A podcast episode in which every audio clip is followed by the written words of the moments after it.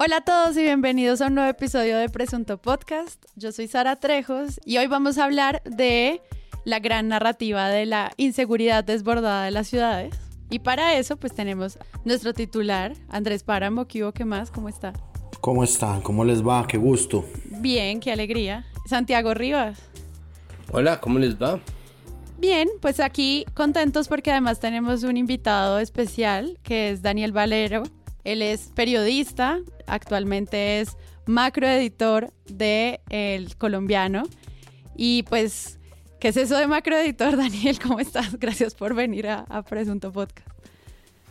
Hola, ¿qué tal? ¿Todo bien? Pues, ¿qué les cuento? Es que esa figura de macroeditor viene siendo en sí como la de un editor. Yo tengo a, a cargo un grupo de periodistas, incluyendo eh, un editor precisamente con quien estamos eh, atentos a la información de país que se cubre desde el colombiano, fuentes de política, fuentes de justicia, fuentes de nación, también la fuente internacional está a nuestro, a nuestro cargo y pues es el, el equipo que yo manejo. Pues nada, no, suena como raro, macroeditor, pero, pero pues así lo bautizaron y pues nada, hay que gozárselo, es, es, es la figura, pero de hecho, no le demos más vueltas. Eso, eso viene siendo un editor con el prefijo macro, pero es editor.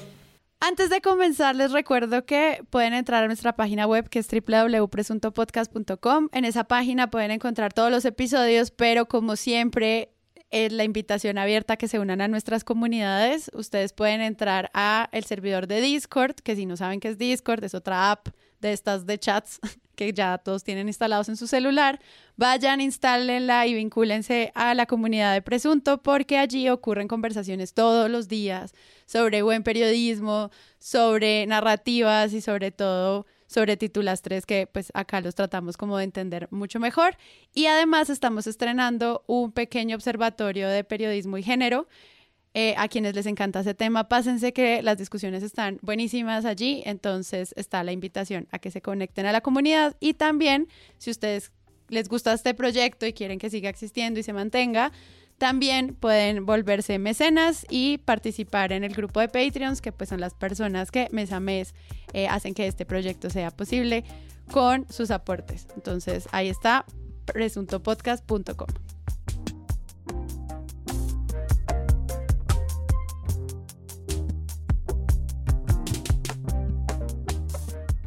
Bueno, dicen los medios que el sentimiento de inseguridad en las ciudades es más que una simple percepción. Y siento que como que este gran tema de qué tan segura es una ciudad, si se le salió de las manos a un alcalde, si se le salió de las manos a la policía, si ahora le pertenece a los delincuentes extranjeros, como les dicen ya en algunos medios. ¿Cómo se cubre esto? Porque creo que hace parte, o sea, la seguridad sigue siendo un tema de percepción a pesar de todo, porque las cifras y todo lo que lo rodea, pues son difíciles de medir. Entonces yo creo que eso es un reto para el periodismo contarlo, porque al final es un tema permanente que está siempre en las salas de redacciones. Incluso en pues secciones específicas de personas que persiguen el crimen como parte de la noticia. ¿Cómo ven ustedes este tema como fuente? O sea, cómo uno eh, lo, lo, trata y, y, como, como que busca con esta, con esta narrativa y con estas historias en torno a la seguridad, la inseguridad y la percepción que tienen los ciudadanos allí, que es lo primero que, que se les viene a la mente. A mí lo primero que se me viene a la cabeza es algo que para mí es una dinámica recurrente en los noticieros y son las, las formas de atraco, la nueva modalidad de atraco. Como que cada tanto eh, aparece en el noticiero la nueva, perdón que me autocite porque esto lo puse yo en, en, mi libro, pero es que para mí eso de verdad es de las cosas más impresionantes, simplemente porque solamente eso, solamente esa sección de videos de cámaras de seguridad y de videos de YouTube que ponen en los noticieros le crispa los nervios a la gente todo el tiempo. Es la nueva modalidad de robo en supermercados con bolsas especiales que no pueden ser detectadas por Bajo los sistemas un de seguridad. modus operandi, ladrones operan en Bogotá. Una temible jauría de motos atacó nuevamente habitantes de la capital antioqueña porque la de policía Bogotá. Descubrió un nuevo método para atracar en Medellín. Para no despertar sospechas, las bandas los utilizan ahora en la localidad Quinta Hombre en video quedó registrado como los delincuentes están instrumentalizando a los niños para realizar estos hurtos en el comercio de la localidad. Además, los vecinos Creo que la gran contribución que los medios han hecho y, sobre todo los noticieros y sobre todo los noticieros del mediodía que son estos bodrios de tres horas que ponen al mediodía para que la gente la acompañe no que prenden y que lo dejan como sonido de defecto en el corriente no, por defecto programación por default en, en, todos los restaurantes.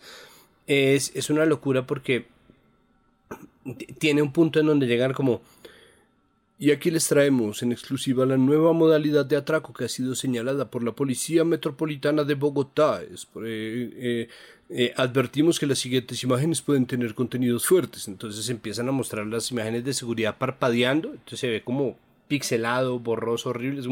En este momento vemos como el atracador, uno de los miembros de la banda, identifica a su víctima. La señala con un pincel untado de maicena. a lo cual una moto con un parrillero, no, con dos parrilleros, uno de los cuales se encuentra en los hombros del primer parrillero, aparece en escena. En este momento da un salto mortal, arrebata su cartera a la víctima indefensa, que no sabe qué hacer, y el parrillero que estaba en un comienzo con el otro en los hombros le pega una puñalada. Aquí huyen los atracadores y la víctima se desangra hasta morir.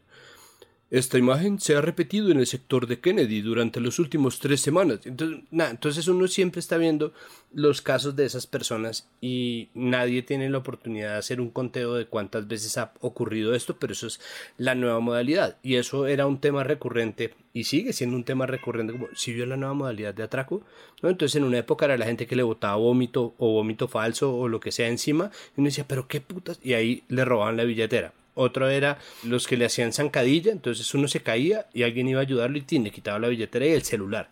La otra era eh, que una persona llegaba a venderle uno la revista Atalaya y otra persona llegaba a amenazarlo con una pistola y uno no sabía si las FARC, yo no sé si esa fue ah. famosa, la de las FARC era bien famosa. Exacto, están las extorsiones telefónicas, está la, o sea, no, en moto hay 700 mil, la de las personas que entran y hacen enredadas en sitios, entonces para una moto entra un tipo con una pistola y todo el mundo entrega el celular, lo meten en un bulto y salen corriendo, ¿no? O solamente se robaron las baterías de litio. Entonces, eh, o sea, lo que sea, siempre existe una nueva modalidad de atraco y cada vez que yo hablo, pienso en seguridad, pienso en eso y en todas las veces que yo he oído la misma rutina, como las cifras de seguridad están absolutamente disparadas. A lo que el alcalde responde o la alcaldesa responde es una cuestión de percepción. Las cifras están exactamente igual. Y los medios le responden no, señor alcalde slash alcaldesa. No es un asunto de percepción. Entonces, e, esta, esta conversación yo se la vi tener a Samuel Moreno, se la vi tener a Lucho Garzón, se la vi tener a, a Petro, se la vi tener a Peñalosa, se la estoy viendo tener a Claudia López y estoy seguro, estoy seguro de que Durán Duzán en algún momento la tuvo, estoy seguro de que Jaime Castro también, no me acuerdo, simplemente es, es, la recurrencia del tema lo que me llama la atención. ¿Cómo, ¿Cómo lo ves tú, Daniel? ¿Cómo lo ves en la redacción del colombiano cuando se trata ese tema? Sí, es que saben que yo con el, papel de los periodistas en este, en este tema, en estos temas, yo soy un poco más crítico. Es que eh, desde hace mucho tiempo me da vueltas en la cabeza el hecho de, para qué estudiamos, ¿no? Esa, esa, vieja frase de creo todas las carreras profesionales de, para qué estudiaste cinco o seis años, lo que dure tu carrera. Entonces uno se, se, se pregunta, ¿estudiaste cinco años para ir a recoger videos a la policía? Estudiaste cinco años para pedir un audio a las autoridades, a la fuerza pública y después para presentarlo como primicia o como exclusivo solo por, pues porque te lo filtraron. Yo creo que uno tiene que ser más crítico con, con, con los periodistas e incluso yo a, mi equipo siempre le pido mucho que, que vayamos más allá. O sea, si vamos a hacer una nota de seguridad por algo que terminó filtrado, pues bueno, miremos más a fondo, démosle otra vuelta, seguro que habrá más cosas, no sé. Es que eso me recuerda de los años 80 o 90 cuando no existía WeTransfer y los BTR de la época se recogían era en moto o en un carro. Eh, la primicia la tenía el, el, el que primero, pues el carro que más rápido andara. De hecho, recuerdo que hace poco Daniel Coronel publicaba una, columna recordando cuando tuvieron las imágenes exclusivas del, asesinato de Luis Carlos Galán en Soacha y él contaba cómo el video de, ese camarógrafo que era del noticiero de él y también colaboraba en la campaña de, Galán, pues llegó precisamente en eso que les digo, ¿no? Como en un carro. Pero bueno, volviendo al tema, sí, sí me parece que esos noticieros que uno vea a la edición de la mañana, la tarde y la noche, siempre repiten como, eh, uy, exclusivo, conocimos las imágenes de algo y pum, cuando uno se da cuenta, pues es el video filtrado de una cámara de seguridad. Y yo no digo que esté tampoco del todo mal, pues finalmente si lo ven es porque hay público, ¿no? Pero yo creo que uno sí puede exigirse más como periodista y puede exigirle más a sus periodistas y puede exigirse también uno mismo como reportero, pues para no caer en esa, en esa, volverse como, que vendría siendo eso? Como una caja de resonancia, como un amplificador de algo, donde pues ya te vuelves, te dan play y automáticamente publicas tal cosa.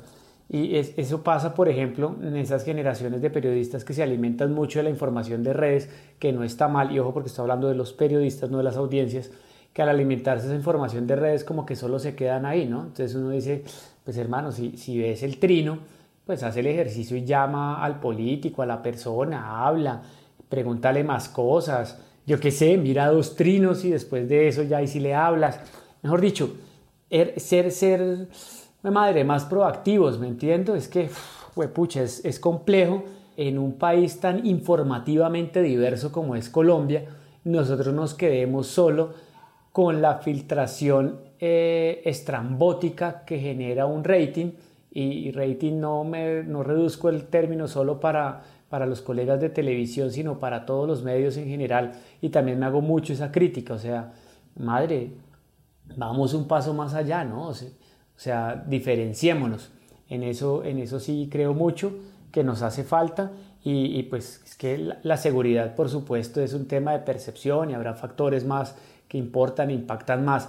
Pero, pero pana, uno como periodista, pues, madre, esfuércese, esfuércese, parce, porque pues ni la profesión es sencilla, ni la carrera es sencilla, como para venir uno y, y, y, yo no sé cuál sea el adjetivo, si por pereza o por orden o por qué, termine reduciéndolo a, a, a pues, a reproducir videos ajenos, ¿no? Esto de la seguridad sí refleja obviamente el poderío impresionante que tienen los medios en sentar la agenda pública que, y que lo siguen teniendo como en una, en una escala masiva, es decir, como que es posible que nosotros a veces en el presunto omitamos eh, ese aspecto, pero claramente los medios de comunicación siguen teniendo un poderío impresionante sobre lo que la gente se forma como opinión pública. Y eso se empieza, eh, eso de la seguridad como uy, ojo, está pasando esto con la seguridad y démosle entonces a los videitos y démosle entonces al cubrimiento superficial, genera a la vez un interés muy grande porque estos son cosas que la gente quiere ver, o sea, la gente quiere ver y la gente quiere preocuparse. Y yo no sé si a ustedes les ha pasado tener conversaciones sobre esto con gente que se preocupa por ustedes, ¿no? Es decir, como eh, gente que, yo qué sé, sus familiares o tal, pues por lo menos a mí ya me lo están diciendo, como, pero ojo que la inseguridad está, entonces a mí me parece impactante, pues primero ver eso, porque la gente sí se fija en eso y está preocupada genuinamente por el problema de seguridad que los medios están retratando y que pues muy probablemente existe en las calles. Lo segundo que yo veo en esto es que eso sirve como un círculo vicioso para generar una, agenda noticiosa a partir de ahí, ¿no? Entonces, decir, lo superficial se vuelve, se vuelve la preocupación de la gente. Entonces, eh, hagámosle un refuerzo a esto, porque la gente está interesada en este tema, con cubrimiento sobre esto diario y permanente y hagamos esto como una, una parte de la agenda. Entonces, cuando lo vuelven una parte de la agenda, se vuelve un poco una cosa de, cuando ya no es netamente superficial de esta nota de atracaron a Claudia Bahamón y entonces si le pasa a Claudia Bahamón te va a pasar a ti los videos de seguridad. Cuando no es eso, entonces entran como en una cosa de hagamos un cubrimiento sobre eh, las respuestas que se están dando estatalmente hacia el fenómeno. Es decir, tantos efectivos de policía se han dado. Eh, esta es la nueva estrategia para atacar los atracos en tal zona, en tal bahía, en no sé dónde, en Cartagena o en Medellín o en Bogotá.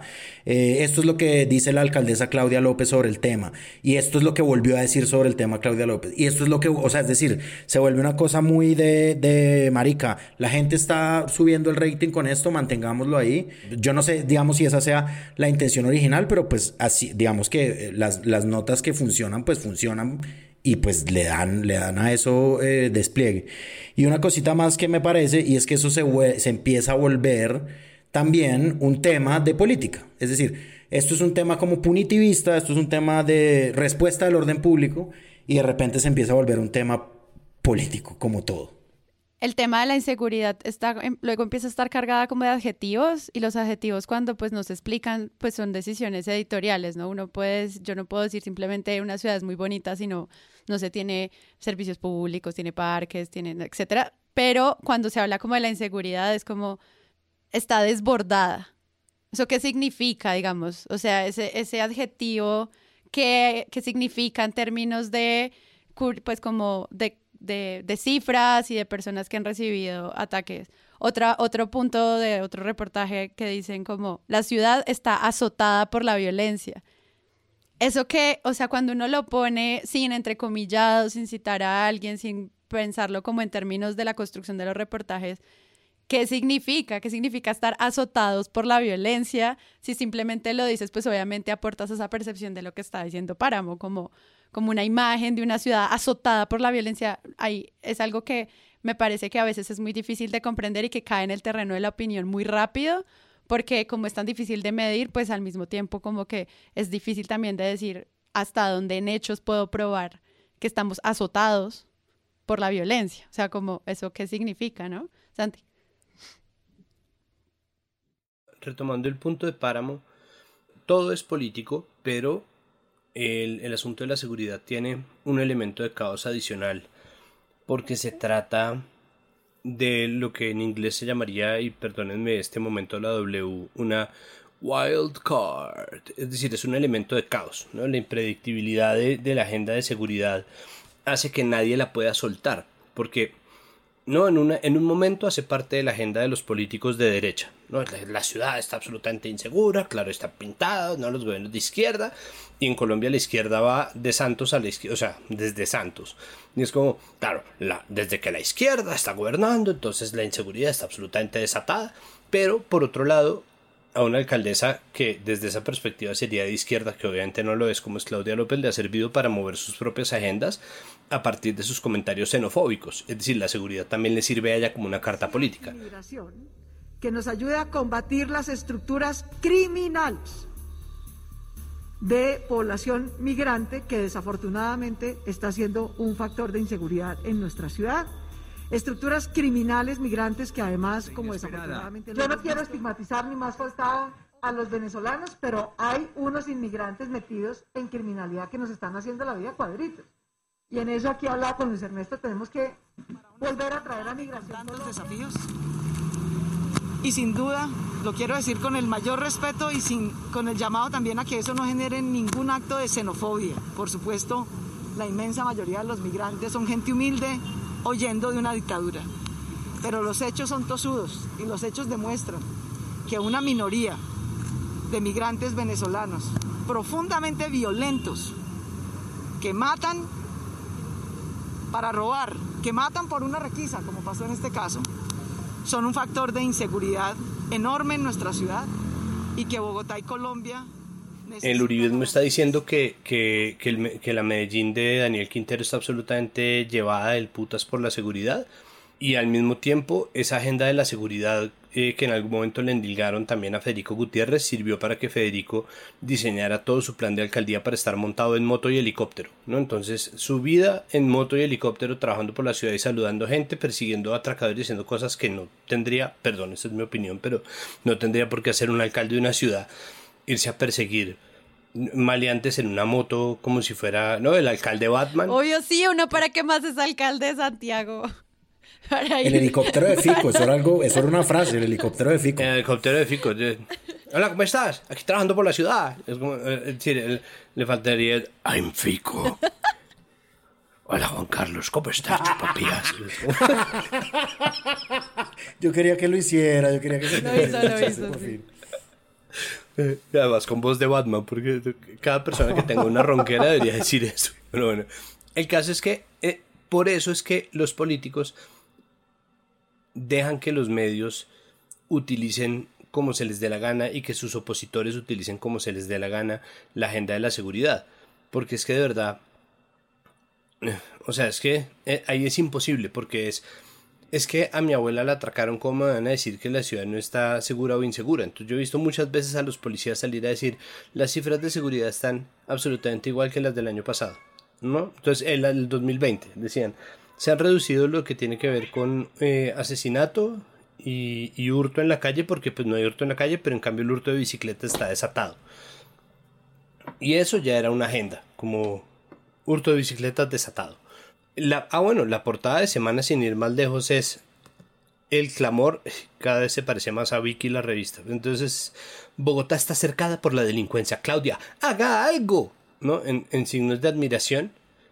Y esa es la portada, es decir, la agenda política empieza. Entonces hay gente que es mm, suspicaz, yo no me atrevería a afirmarlo, no tengo pruebas de ello, eh, que cada vez que se acerca un año electoral la inseguridad ciudadana se desata. Si alguien tiene pruebas de ello, o sea, si alguien tiene una medida de cifras reales o si alguien tiene una medida de cifras de noticias, que muchas veces ni siquiera son los casos, sino lo, lo mucho que se reportan y la cercanía de años electorales me gustaría verlo porque, porque es un discurso muy recurrente, al menos en lo que yo veo en Twitter, y pasa a derecha e izquierda. Entonces, eh, pues, pues es interesante porque termina siendo una parte de la agenda política que todo el mundo quiere manejar, pero que no, pero que nadie tiene el control de eso.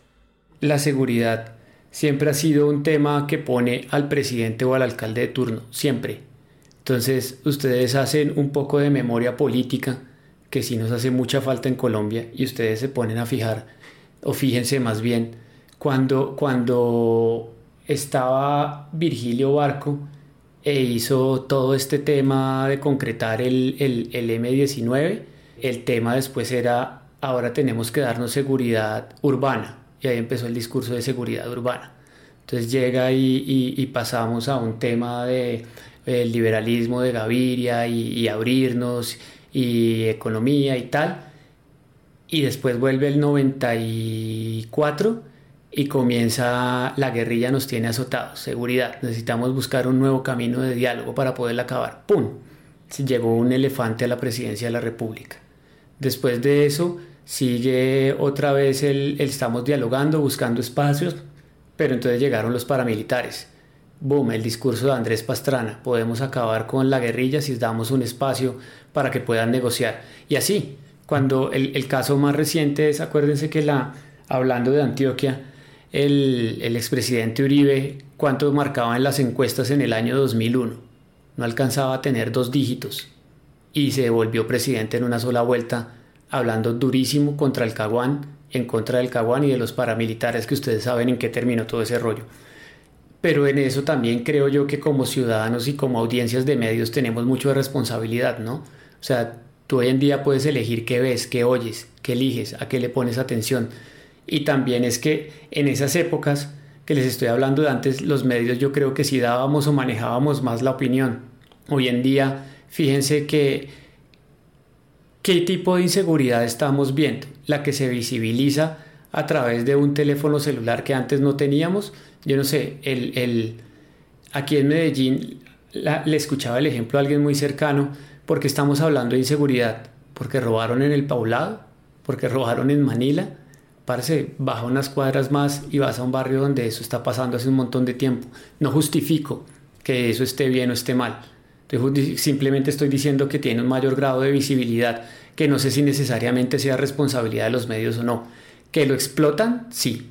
Que lo explotamos, obvio pero también siento que hay una, una, no sé, una corresponsabilidad que a veces no miramos, que no necesariamente tenemos que cargarle al otro, pero, pero donde sí en un punto más allá de lo que ejerzamos como profesión, sí tiene muchísimo que ver de uno como ciudadano. Yo, yo siento que una cosa, Santi, que no es solamente como subir a personas al poder como, como medio de las campañas, como esto, como, sino también bajarlas. O sea, yo también siento como que es una campaña cuando un alcalde le estamos haciendo control político, como le quedó grande la ciudad, como la caída estrepitosa de popularidad de Claudia López se debe también a que no pudo con esto, a Daniel Quintero también, o sea, como que uno empieza a ver que la seguridad funciona de ambos lados, tanto para hacer la campaña como para decir no fuiste capaz con tu campaña. O sea, como Horacio Serpa iba a ser el presidente hasta que Uribe se montó en el discurso de tenemos que poner la seguridad y lo, y lo, y lo tumbó en primera vuelta. Claro, pues es que él, es que él convirtió el, el, asunto de las FARC en una narrativa muy distinta, la narrativa de la delincuencia organizada, o sea, el crimen organizado. Con respecto a eso que dice Daniel, dos cosas. Lo primero es que los medios sí siguen poniendo la agenda de opinión. Es decir, yo lo pienso como e, en Estados Unidos y acá pasa en espejo. Fox es un agente político, o sea, Fox News es como un militante más del Partido Republicano. Y, y a fuerza de, de decir estupideces, los comentaristas políticos desde los de centro hasta los más progresistas están constantemente respondiéndole cosas a Tucker Carlson.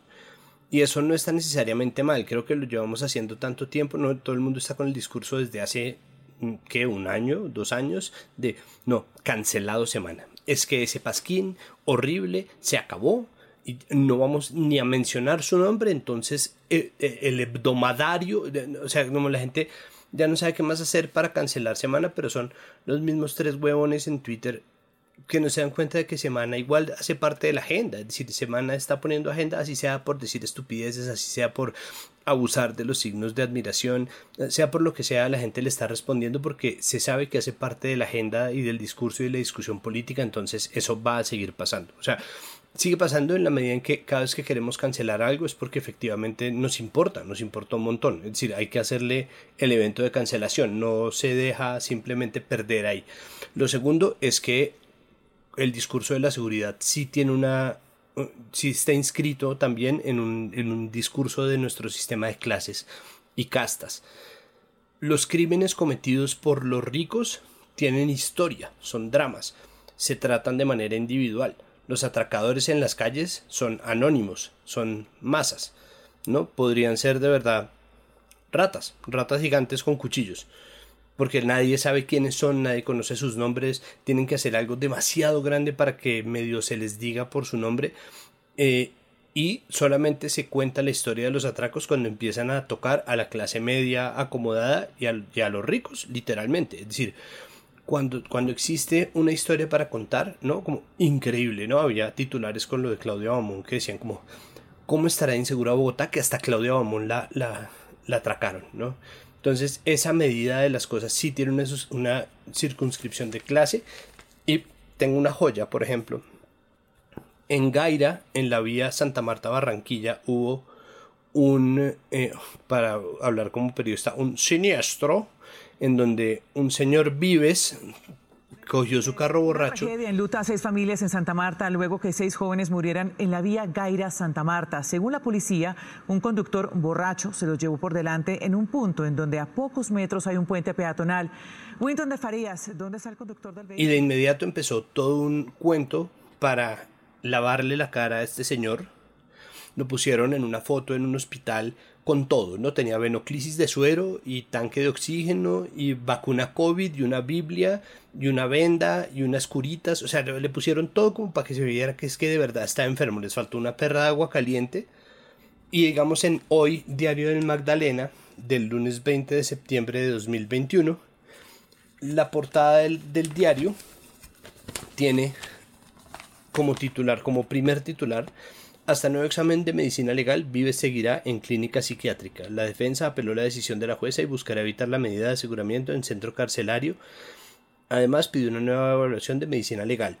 Y sale él con su nombre en un pie de foto. Enrique Vives Caballero, el empresario Samario, indicado de atropellar a siete jóvenes en el sector de Gaire el pasado 13 de septiembre, de los cuales seis fallecieron, recibió con tristeza la decisión, según lo dejaron conocer algunos allegados. Al lado, fiscal celebra decisión de la jueza. Y abajo. ¿En serio dice celebró con tristeza?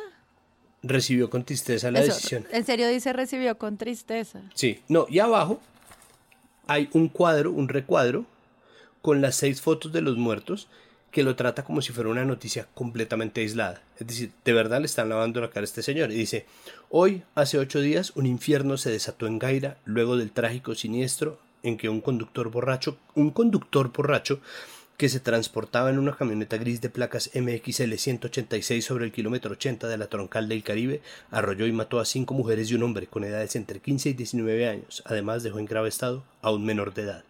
Nunca le ponen el nombre, nunca dicen quién es, nunca pasa. O sea, es, es tanto la fascinación que nos produce o es tanto el, el miedo que nos producen la gente que tiene plata y que tiene poder que estamos dispuestos a separar una noticia entre los muertos y el asesino para que no parezca que uno hizo lo otro, ¿no? Es, una locura. Son novelas. la corrupción también se mide a través de, de si tienes corbata y llegas a la cárcel, pobrecito. Acuérdense, el, el, el, el primer condenado por una masacre del Congreso de la República, Álvaro el Gordo García, eh, que pasaba de sus pesebreras en, en, en la costa a, a, a un patio, pues yo no sé, imagínense la calidad de patio donde tú puedes tener cocinero, acceso a un montón de tecnología, en fin. Pero sí creo también que esa, eso, eso despierta una, una, emocionalidad muy grande y a la gente le, le, le, le encanta el morbo. Y si hay mucho punto de, de, de, donde se explota totalmente el morbo y dependiendo el personaje. Le ponen un nombre y una corbata o fíjense que ahora lo recurrente que raya en muchos discursos de xenofobia es también la palabra venezolano, ¿no? Ahora es y, me acordé porque esta semana estuvo Mauricio Cárdenas en el periódico y en una entrevista On The Record él decía palabras más, palabras menos, que los problemas de seguridad en Bogotá dependían de quién? De los venezolanos. Y, y eso pues, parce, hay muchas formas de, de, de, de, analizar ese tipo de cosas como para que 10 millones de gatos que viven en, en, en, Bogotá frente a una población de cuánto es la población flotante venezolana en Bogotá, 300 mil personas, un poquito más, un poquito menos, sean los responsables de lo que está pasando en Bogotá, no sé. Y eso me, me, me lleva o me hizo acordar también de otro ejemplo. El, hace una semana, toda la policía en la Plaza de la Mariposa en San Victorino. Vamos a lanzar el escuadrón antiatracos en los buses. Boyacá con 13, 6 de la mañana. Mientras que estaba hablando el comandante de la policía, dos tipos robaban un SITP. Y eso realmente la culpa es de la población venezolana, no sé, me queda esa, esa, esa, esa, esa inquietud. Pero es que eso lleva o deja a, a, a parece un culpable extranjero anónimo o un culpable con corbata pero que nos despierta emocional por emocionalidad porque pobrecito se hace no sé parte de ese consumo consumo emocional de las noticias, ¿no? Ustedes que les gustan mucho los medios y han visto cómo se consumen esos periódicos eh, que son como, como más de, de, de, de, los periódicos barriales, un cubo, por mencionar algo acá. O sea, independiente al, al, a lo que se piense del colombiano, es un periódico. Parce, pero ustedes hablan del cubo y eso lo conoce Raimundo y todo el mundo. Y, y hmm. claro que tienen unos titulares muy ganadores a veces. Pero, sí. Pero es bueno, o sea, es, parce, esa, eso, eso, eso, esa, esa, explota porque además nos toca, ¿no? O sea, menos mal no me tocó o todos tenemos un caso de eh, se subieron a vender dulces, nadie le compró, entonces nos amenazó con cuchillo o yo iba caminando por la calle oscura y no estaba el batialcalde de que del que hablaba Rivas, entonces eh, me tuve que esconder y preferí no salir. No sé, ahí toca como, como mucho y vuelve a ese punto de un voto sin emoción nunca se va a conseguir. Bueno, sí, con plata. Pero, pero el otro voto que se necesita es de, de emoción. Hijo de madre, siempre o estamos llevados de la berraca con la pobreza o estamos llevados de la berraca con la inseguridad. Y estoy de acuerdo, no me acuerdo si fue Páramo, Rivas o Tuzara, no me acuerdo. Pero siempre lo dijeron, el discurso siempre sale alrededor de siete u ocho meses antes del primer proceso electoral nacional. Entonces se elige Congreso en marzo, cuenten seis meses para atrás, siete, o sea, con la ley de garantías entra la ley de la inseguridad, parce. Y eso siempre, siempre va a ser y siempre genera así. Y es súper vendedor, pan. Uf. Con la ley de garantías entra la ley de la calle. Ridículo.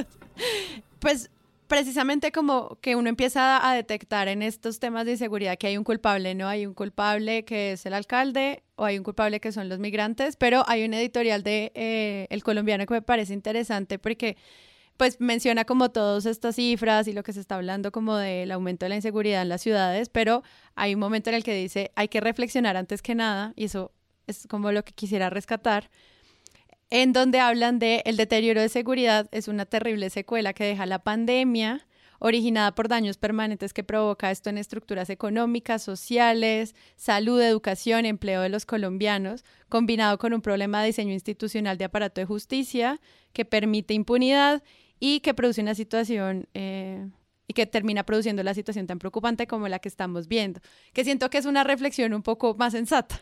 Pensar que esto es simplemente culpa de un migrante o de un grupo de migrantes es tan irresponsable como dar, después quitar darse cuenta de que venimos de un año en el que pues obviamente no había inseguridad a los niveles que hay ahora, porque no se puede comparar el 2020 con ningún otro año en el mundo. Es como nuestra viceministra canciller diciendo que Colombia es mucho mejor ahora que hace 200 años. Es como, eh, pues porque ahora hay acueductos, o sea, ministra.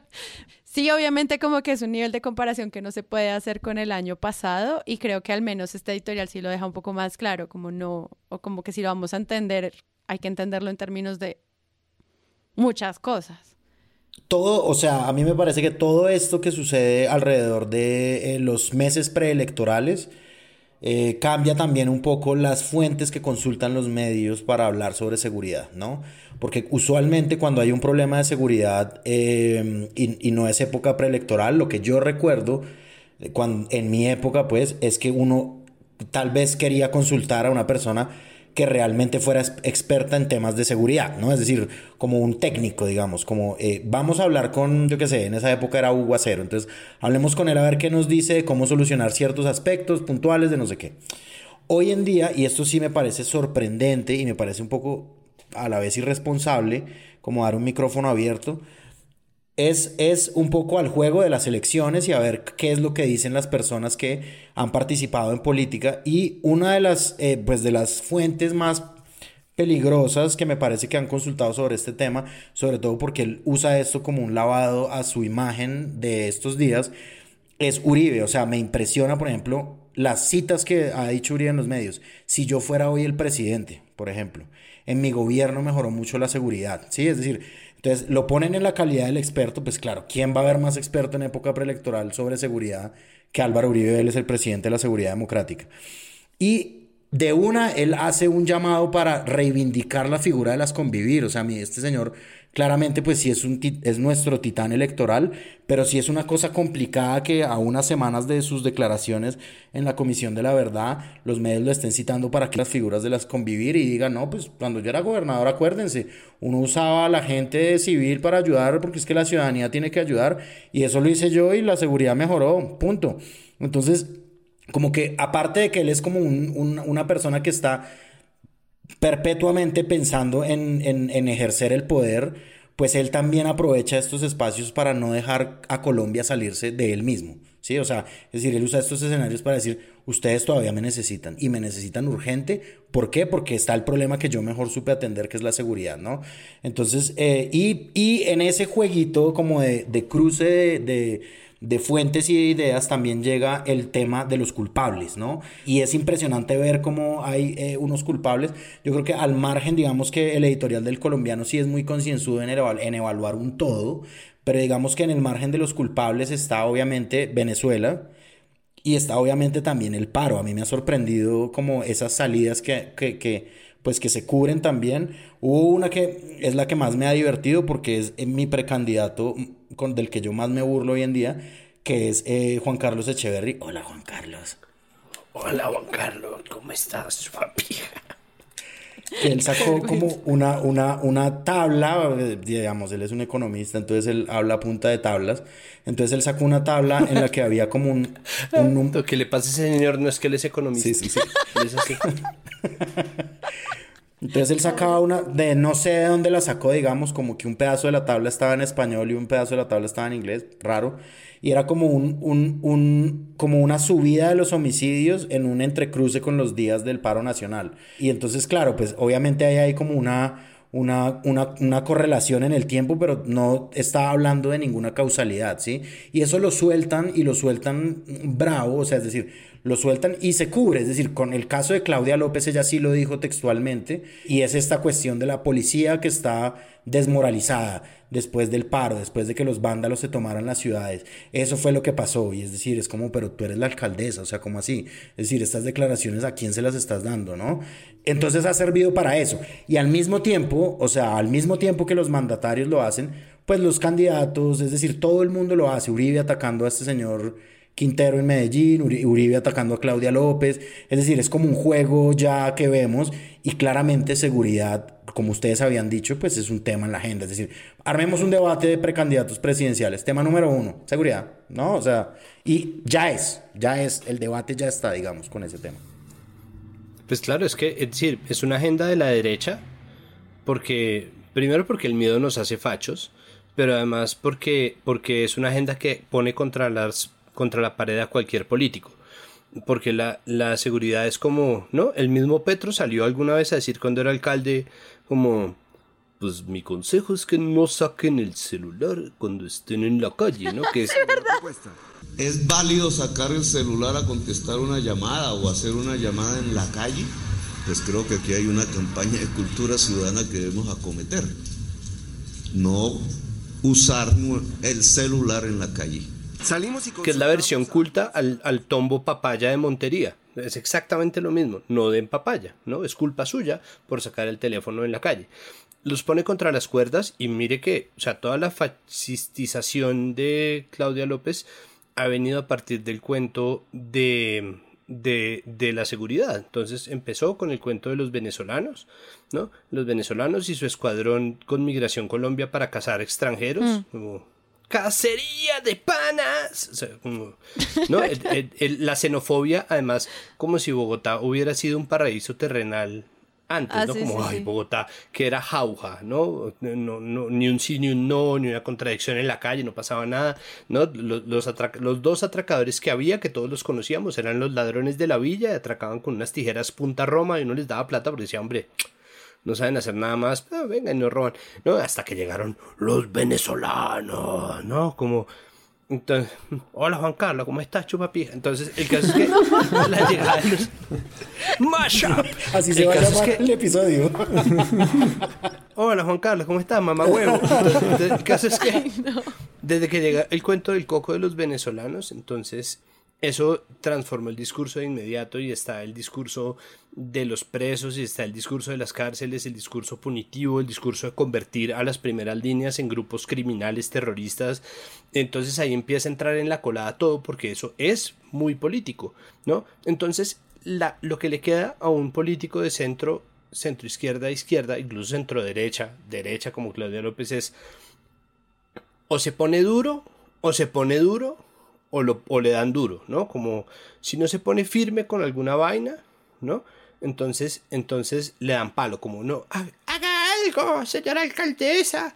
O por el otro lado, tiene que traicionar a los suyos, como, ¿no? Vamos a militarizar la ciudad, vamos a aumentar los activos, ¿no? Entonces, todos los que en este momento están hablando de, oh, es que los tombos y los tombos y los tombos, cuando tengan, cuando hayan elegido alcalde o cuando hayan elegido presidente, y ese presidente o ese alcalde se las tenga que ver con el problema de seguridad y tenga que aumentar los activos de la fuerza pública, ¿qué van a decir?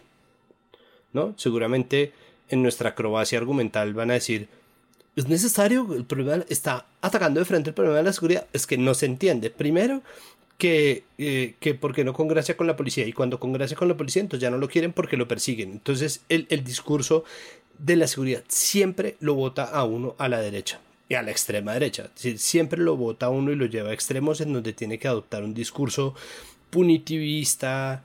Es, nadie está obligado a ser xenófobo, alcaldesa López, pero, decir, pero, pero, pero sienten que están acorralados y tienen que ponerlo en esos términos.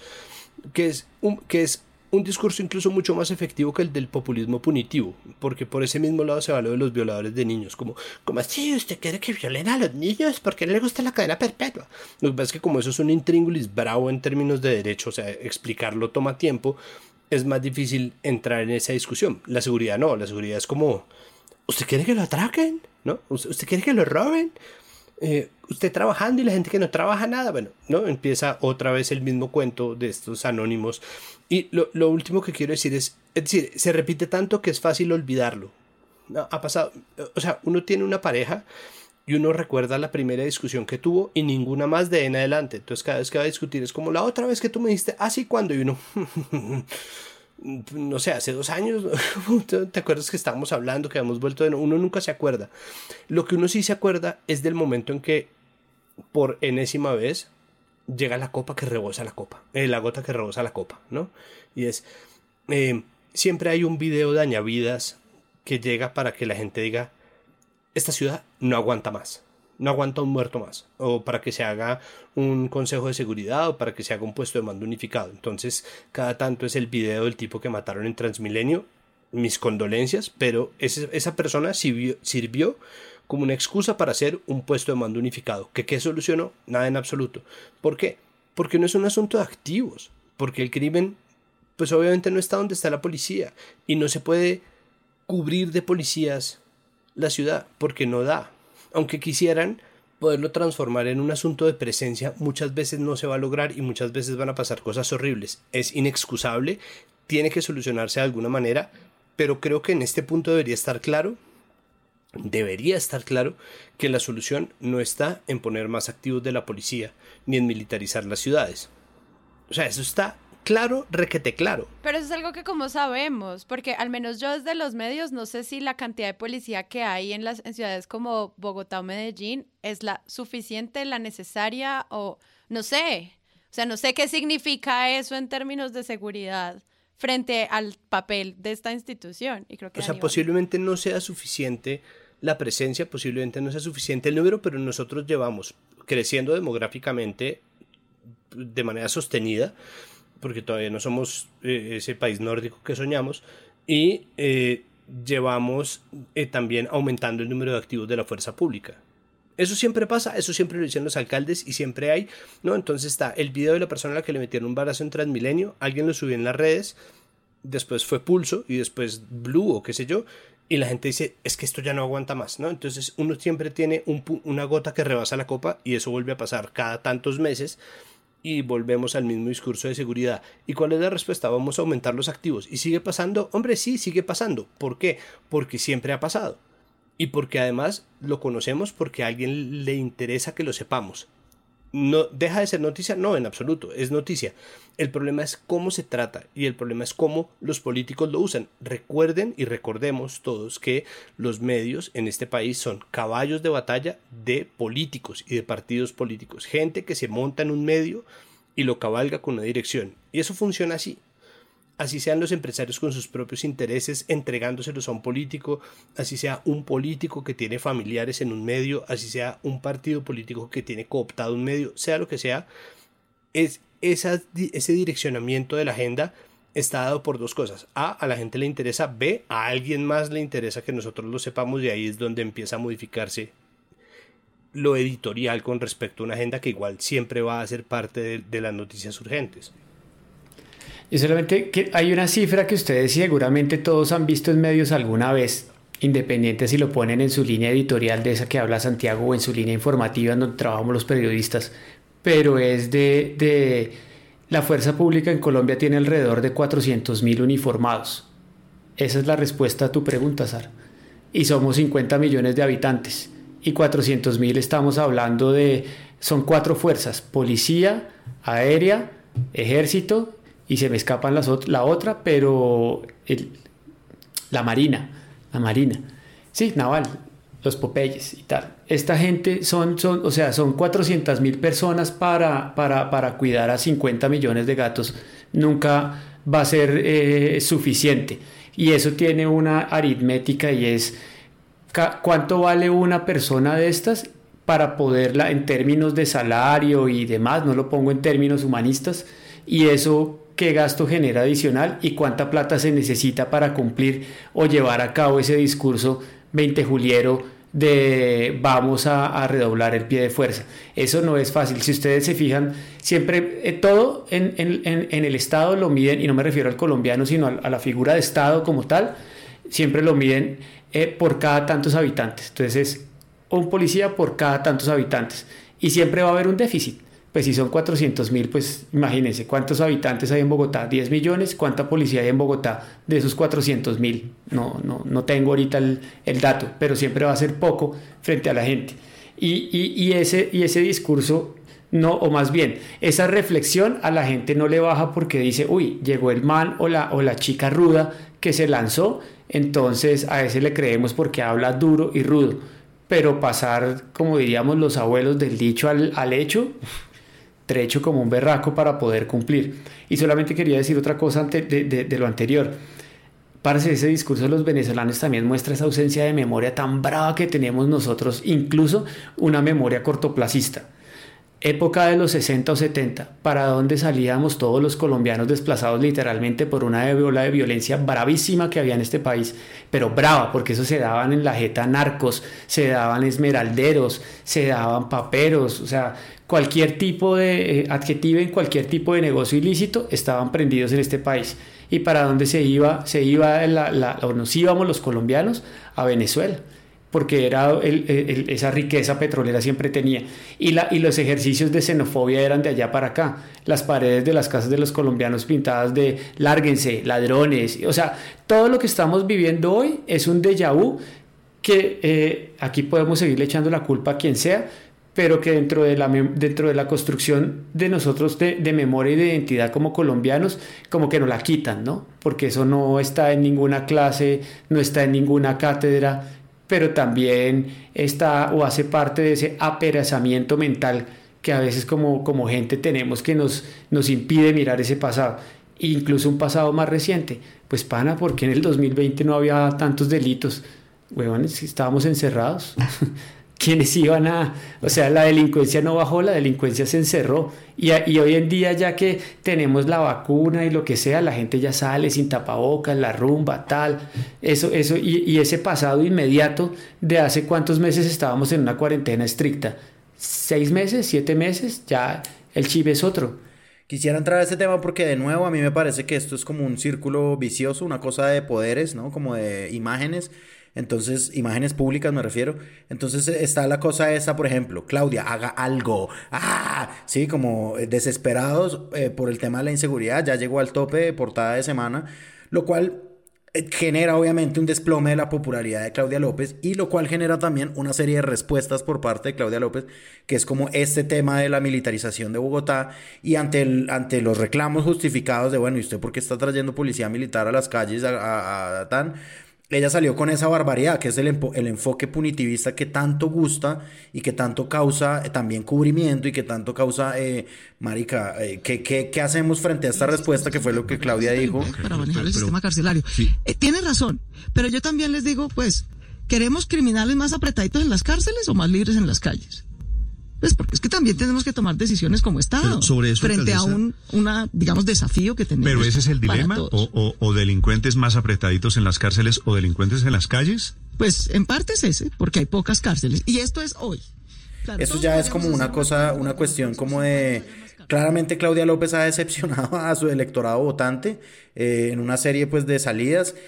Xenofobia es una, ¿no? Xenofobia es una de las más grandes, pero esta como de hacinamiento, de desconocimiento del hacinamiento carcelario desconocimiento como del, del estado de cosas inconstitucional que existe en las cárceles, para que ella salga a decir eso, es como, ya, bueno, es decir, haré lo posible por usar esta coyuntura de la seguridad para dar una declaración a la prensa que tenga satisfecho a, un, a una porción de la población, así sea una barbaridad lo que yo esté diciendo. Y súmale a eso rápidamente cuánto vale hacer una URI. Una URI, que ni siquiera es una cárcel. Una URI. Entonces, ¿cuánto vale? O sea, tumbemos, tumbemos una, una casa, una olla de vicio, porque, uy, qué pecado fumarse un porro. Tumbemos la olla de vicio, metamos una URI. ¿Cuánto vale tumbarla? ¿Cuánto vale subirla? ¿Cuánto vale ponerle servicios, así sea una letrina para meter a 20 personas a este? Y eso es parte de esa ecuación que no se hace independiente a quien lo haya dicho o a quien no, apretaditos o, ensanchados, el debate del hacinamiento, todo ese tipo de cosas que siempre están. Pero, parce, ¿cuánto vale? ¿Cuánto vale y cuánto, y cuánto, qué tan fácil es? No, es que yo llego y voy a hacer 30 URIs y dos cárceles, dos megacárceles para retener a todos los narcojíbaros de esta narcociudad. ¿De dónde, ¿Y qué soluciona además, no? También esa es la pregunta, como cuánto vale, qué hacemos ¿Y qué soluciona? Es decir, más cárceles, ¿qué soluciona más cárceles? Eso es una pregunta que ronda siempre. Pues es que volvamos, volvamos al asunto de clase. pues cuando, cuando, cuando Peñalosa desmanteló el Bronx, lo gentrificó y lo convirtió en un distrito creativo. Nadie, en, un distrito creativo divino, güey. un distrito creativo. Nadie salió a decir seis meses después qué ha pasado con eh, la gente que estaba viviendo en el Bronx y que fue expulsada. Los primeros meses, primer mes y medio seguramente sí, como se los vio por el caño de la avenida Quito.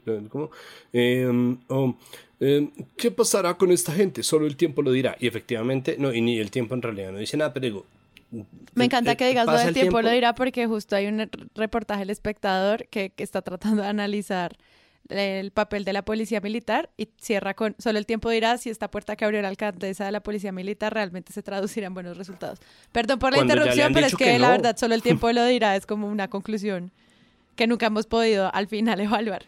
Continúa, nunca nos Santiago. vamos a enterar, ¿no? Nunca nos vamos a enterar. Es decir, ¿por qué? Porque es gente que no tiene historia, ¿no? La historia es un privilegio de las clases altas. Eh, aumentar las cárceles para que entren los malos pobres es fácil. A los, a los ricos, a los corruptos, a los políticos jamás los meten a la cárcel. Los apresan, les ponen medida de aseguramiento, pero los dejan en el ubérrimo, los dejan en el club militar, los llevan al cantón norte, pero no a las caballerizas donde desaparecían gente, sino a, un lugar con acomodación y televisión. Es decir, sí existe una marca de privilegio muy fuerte y pensar en apretar más gente simplemente porque esa gente para Claudia López es como Play-Doh, como ay, pues se mete más gente y eso se no cabe, ¿no? Es como un mug, usted mete más lápices y ya, ahí están los malos, los malos. Y, y eso de inmediato genera, pues, o perpetúa una brecha gigantesca. Lo otro es, pucha, eh, los tombos son muy pocos cuando se trata de seguridad, ¿no? Y la gente siempre dice, ¿y dónde están los policías? ¿Dónde están? Ay, claro, los tombos. Y son demasiados cuando se trata de protesta social. Entonces Daniel hablaba sobre eh, la cantidad de policías por, por 100 habitantes que tenemos en, en Colombia, en Bogotá, que son muy pocos cuando se trata de casos de atraco, seguramente porque a la gente la atracan en lugares solitarios, o sea, sé que es una estupidez, no es culpa de la gente, a nadie lo deberían atracar, pero es lógico que los atracadores estén esperando gente donde no se encuentra ningún policía. ¿No? Eso por un lado. Y por el otro lado, se ven demasiados policías cuando se trata de una protesta social. Algo que, que me parece, pues como muy relacionado a eso, haciendo una revisión para este episodio, hay varios medios que trataron de ver si, pues, cree, ¿cómo se dice? Aumentar el número de eh, efectivos, es el término periodístico. Aumentar el número de efe- efectivos en las calles, lo que pues algunos medios se preguntan, bueno, ¿y eso sí sirve? Por ejemplo, en El Espectador hablan, por, hablan también de decir, la sola presencia de uniformados de policía y ejército no reduce delitos. La disuasión solo es en tal medida que el que haya castigo y sanciones efectivas, pues los delincuentes están esperando otra oportunidad. Y eso ha sido también- dicho hay 500 también- mil veces, además. Claro, y entonces cuando uno le pregunta a la alcaldesa haga algo, pues también las soluciones están en dónde. Y es, eso es difícil, por eso como que es un tema tan inacabado y tan constante y abrumador. La desigualdad del capitalismo, el patriarcado. Y por eso vuelve- La- la todos los caminos van al capitalismo siempre en todos los episodios de Presunto. Y por eso, y por eso vuelve además de- siempre el tema de cadena perpetua. Eso siempre, eso es perpetuo Sí. también. Y es siempre la misma respuesta. Es como no va a funcionar subir las penas si no tenemos un sistema judicial eficaz que disuada a los que... No, es decir, eso, es- eso yo lo he visto de verdad desde que estudiaba Derecho hace 20 años. O sea, siempre vuelve el mismo tema. Sí, 20 años ahora. ¿Qué qué? No, mentira. 15, 15. Casi me voy de para atrás. No, y ese, y ese tema de la percepción es que la gente, la gente también es rara, ¿no? Si se han fijado que tengo una percepción de que la seguridad está muy ruda en la calle y tal. Y sale un militar armado en un platón de una camioneta con otros 10 armados al lado y la gente esa escena la hace sentir segura. O sea, no, no, yo, yo no me imagino a, ese man sacando su arma y metiéndole un tiro a un ladrón. No, no, pues porque se supone que no es su labor constitucional ni legal de hacerlo. Pero la percepción, volviendo al inicio, no me acuerdo quién lo hablaba, la seguridad decía, es un tema también de percepción, eso hace que la gente se sienta, se sienta tranquila. No sé si toda la gente para generalizar con el término, pero sí hay, hay, o sea, tú sales a las calles donde ha pasado, donde ha pasado eso y la gente se siente más, más tranquila por verlo. Un ejemplo aquí local de los paros. En, en una parte cerca del jardín botánico se iba a formar uno de esos miércoleros eh, todos contra todos, SMAT, marchantes y capuchado, todos. Y bajaron unas personas civiles, armadas, de esas que solamente se ven de esquina y esquina. Señores, recuerden que ustedes tienen permiso de hacer protesta de aquí para allá. Y ese mensaje no era solo para los marchantes, era también para los uniformados. La protesta esa noche paró, se dejó de hacer protesta, independiente, no, me, no estoy refiriendo al, al, al marchante, al del, al del, paro, estoy refiriendo a, a todo, mejor dicho, se acabó el mierdero, para resumir el cuento. ¿Y quién puso esa, esa, esa orden? Pues en Bogotá le dicen pandillas, acá le dicen combos, en Cali le dicen banda, el nombre da exactamente lo mismo. Son esos mismos grupos de poder que tienen controlado el, el, ese, ese micropoder que para, para, para unas capas sociales no es visible, e pero que las capas de gobierno sí reconocen y saben que está, pero están esos famosos acuerdos de silencio, en algún momento también famosos en esta ciudad, que permiten que, que por lo menos la inseguridad tenga una, unas fronteras, ¿no? No pase de, de, de un lado al otro.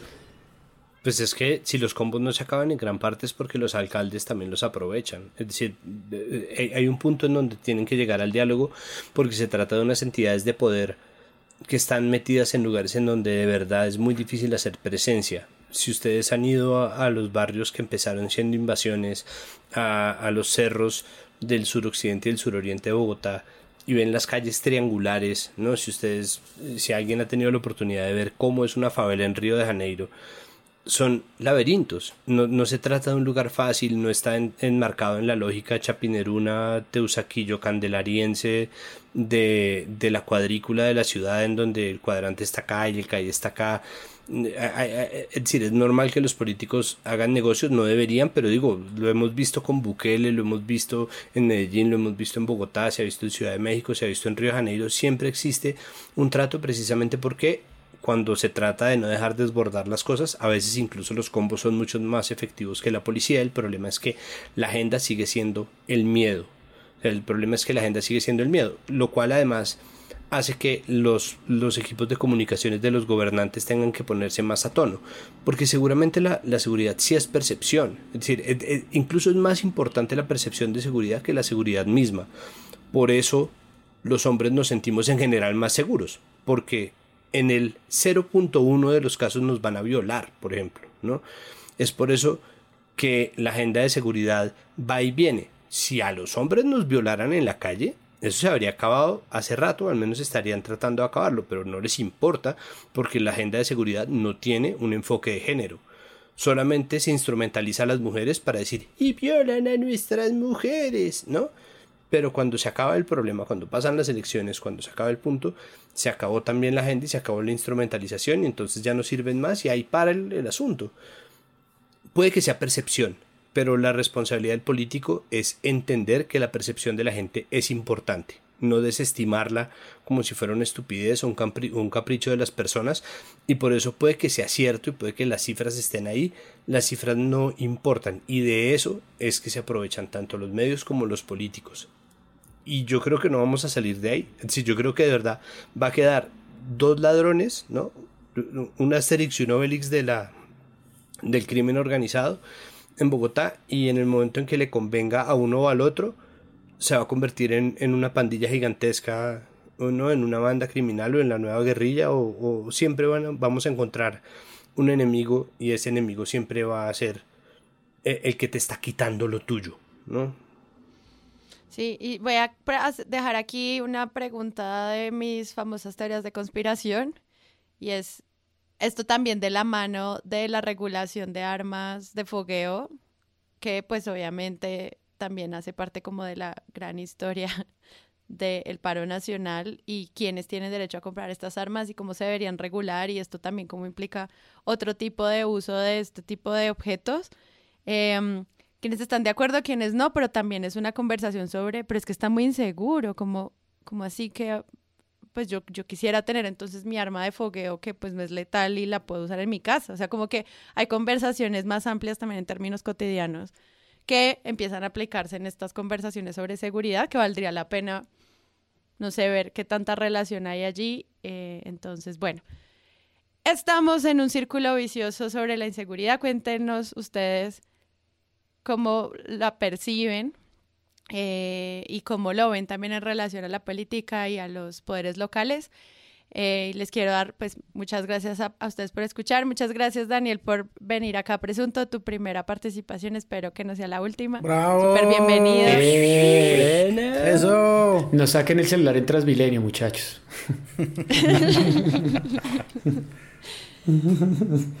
eh, Páramo, 20 años de experiencia. 20 años conociéndonos, tú y yo. Sí, wow, impresionante. Eh, Santiago. Chao, gracias, nos vemos en el futuro. ¿Algo más para decir? No, ya. Eh, sí, ¿sabes? Yo sí quisiera ver a Juan Diego Alvira, el nuevo ídolo de Páramo. Y de toda Eh, Colombia, Santiago. Y de toda Colombia, y de toda Colombia. Irse a hacer una denuncia por atraco. Porque es que eso es lo otro. Es, ustedes han tratado de denunciar a un atracador.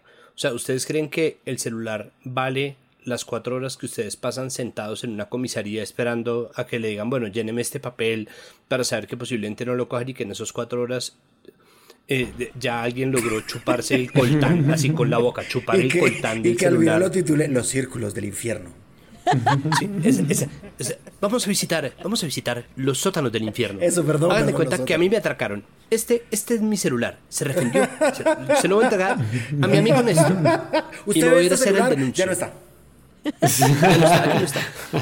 Tengo conmigo una descripción para un retrato hablado de un atracador. Vamos a ver cuánto se demoran en atraparlo. ¿Cu- ¿Cuándo llegará? ¿No? Entonces, es, es muy difícil que no se cubran ni las causas objetivas ni el contexto eh, judicial, porque finalmente eso no es lo que va a pasar. De resto, eh, por favor, cuídense mucho. A mí, a- aclarar también que a Juan Diego Alvira que esto es- esta imitación es desde el cariño y la admiración total. Ay, me encanta que creas que Juan Diego Alvira escucha presunto. me encanta tu fe. Pero si nos escuchas, por favor, mándanos un mensaje. Muchas gracias. Eh, La, la esposa, la esposa toda, Juan Diego, ¿qué te pasa? No puedo dormir. Estoy viendo Presunto. No importa lo que haga, igual se burlan de mí. Bueno, pues, ah, solo quería dar como una, algo que no tiene nada que ver. Se anunció que va a volver la revista Cambio y aquí obviamente en Presunto estaremos muy pendientes, eh, celebrando siempre eh, nuevos medios y más gente haciendo como periodismo, entonces súper atentos a ese chisme a ver cómo les va. Y yo soy Sara, muchas gracias a ustedes por escuchar. Ya saben, eh, un próximo episodio la próxima semana. Chao.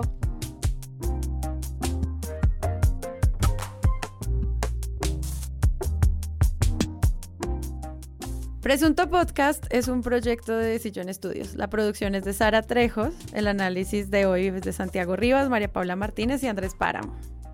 La postproducción de este episodio es de Rodrigo Rodríguez del Oro Podcast. Recuerden que pueden ir a nuestra página web, unirse a nuestra comunidad de Discord y donar a este proyecto en Patreon. Todo eso en nuestra página web. Gracias.